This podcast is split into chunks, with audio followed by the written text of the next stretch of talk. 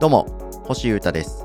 ボズニャックというソロ名義で音楽をやっていたり、ダルジャブステップクラブというバンド、サイクルズというプロジェクトに所属しております。ポッドキャストチャンネル、ミニマリズムとその周辺、お聞きいただきありがとうございます。僕の音楽活動の話と、日々の話、えー細かい話を結構がっつり考えて深掘りしていく、そんな考察チャンネルやってます。今日もよろしくお願いします。まずは僕の活動についてのお知らせをさせていただきます。えー今週は3連休ということで、今日は土曜日にアップしてますけど、月曜祝日皆様いかがお過ごしでしょうか？2月の12日の月曜祝日ですね夜帯にですね下北沢に来れる方は全員来てください。僕がやってるバンドのダルジャブステップクラブでライブがありまして下北沢のスプレッドの4周年のお祝いパーティーに呼んでいただきました。最高ですね。嬉しいですね。で、えー2月のですね8日木曜日に生配信ボブスレーラジオでゲストに呼びました油くんっていう彼がですねやってるバンドパーオーム99999も出ますし今のですね現場で最前線でやってる若いアーティストさんたちと一緒にやるという感じで僕らダルジャブ的にはめっちゃ嬉しい現場となっておりますので、まあ、いつもの顔見知りの知った口の知った顔の仲間のバンドとかアーティストとか全然いないんですけれどもきっと楽しい一日になると思いますのでぜひよろしければ3連休最終日に勝ち上げに来てください。お待ちしております。さて今日はですね結構砕けた話題でいこうと思います。土日土曜に、えーアップするポッドキャストなのでリラックス系でお届けできるのではないかと思います。そして皆さんの興味のある話ができるのではないかと思っております。星優太的美味しい飲食店の見つけ方というわけで突然何と？僕自身も突然何なんだろうこの話題って思ってるんですけどちょっと理由がありますんでお話しますと。僕飯好きなんですよ。めちゃくちゃ。いろんな飯好きですね。なんか気合入った飯もたまに行くしなんか先輩に連れてってもらったりして高級なご飯屋さんに行くこともあるしなんかボロボロの大衆居酒屋みたいなのも好きですしラーメン屋も好きですしかき氷とかも好きですしカフェとかも好きですしいろんなの好きなんですよ。でもね僕の中で一貫しててとにかく名店に行きたいんですよ。絶対飯で外したくないんですね。はい。で多分それがですねあのリスナーの皆様とか友達周辺にもですね伝わってるっぽくてですね。この前なんかご飯屋さんに行ったみたいなインスタグラムの投稿をしたらですねリスナーの方フォロワーの方からメッセージが来まして、はい、お店選びってどうやってるんですか？というふうに唐突に質問されました。でその方にはこうこれとかこれとかこれとかこれとかっすかね？みたいに返事したんですけどそれをポッドキャストのエピソードにもしようと思いまして喋ってみております。はい。というわけで皆様ご飯で失敗したくないですよね？はい。なので今日はですね美味しいご飯屋さんを紹介するというより美味しいご飯屋さんを結構知ってたりいっぱい行ってる僕星優太がどういう基準で飲食店を探しているのかどういうところがあったらそこのお店に行こうって決めてるのかまたはその逆ですね。どういうポイントがあるとあここは行かないなって決めてるのかみたいなところを喋ってみようかなとそんな感じで思っております。早速いきます。星優太的美味しい飲食店の見つけ方、まあ名店探しってことですね。まずはですね、名物がある。これですね。はい。えー長くやってたりとか、人気があったり、支持されてる飲食店。大体名物があります。はい。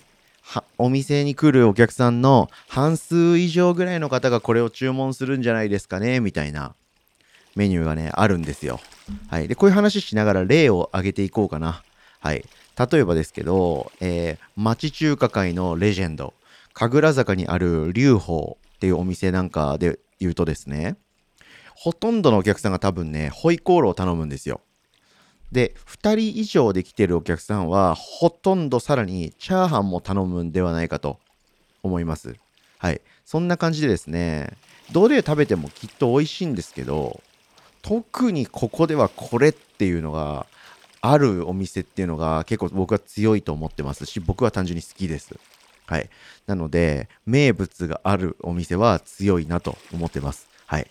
こんな感じでいきますよ。はい。で、ちなみにこれ、飲食店に関して言ってる感じはしますけど、これね、バンドとか、なんか物事、好きなファッションブランドの選び方、みたいなのでも結構今から僕が言ってる、今僕が話してる内容って当てはまるかもしれないんで、飯には興味ないけど、面白いゲームを探してるんだみたいな方とかでも、僕が喋る内容は聞いてみてください。で、ご自身のこの好きなものに当てはめるっていうのもありかもしれないですね。はい、えー、話を戻します。まず、名物がある。これはマストかなと思いますし、僕はその名物を大体食べたいと思ってます。はい。続きまして、異様に高額な商品がないってことですね。まあ、高級店はそんな別に僕求めてないっていうことですね。はい。なんか、いくら美味しくても、めちゃくちゃ値段高かったら、まあそりゃそうだよなってなるし、なんかちょっとなえるんで、そんなに高額ではないっていうところがポイントですね。例えば、祐天寺の、えー、大衆居酒屋、バン、もつ焼きバンとかで言いますと、めちゃくちゃ安いんですよ。めっちゃ安いんですよね。このご時世で、そこそこ食べて飲んで、1人2000円台ぐらいで会計を終えられるんですよ。このご時世に。最高じゃないですか。で、まあ僕がそういう店が好きだっていうのもあるんですけど、うん、なんかそんなに高い値段の店に僕行かないっす、意外と。はい。はい、まずそれでした。はい。で、続きまして、これが僕的に一番大きいんですけど、どうやって探してるのかっていうところ。いいお店を知ってる確かなセンスの友達っているんですよ。まあ友達じゃなくても、インスタグラムで一方的にこっちからフォローしてるアカウントとかいるじゃないですか。個人ね。個人っていうのがポイントです。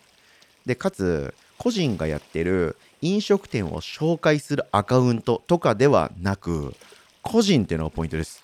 はい。個人が大事です、この時代。はい。メディアは当てになんないっす。なので、えー、センスのいい友達のことをチェックしてます、僕は。で、その友達が行ってる店とか、勧めてくれる店とかのことをチェックしておいて、その近くに行くことがあったら、できる限りその店に行ってみております。はい。これ結構重要かなと思います。はい。で、それで言うとですね、逆がありまして、えー、インスタグラムでですね、大体僕は場所を調べます。そのお店しら気になったら、その店の名前を検索するんですよ。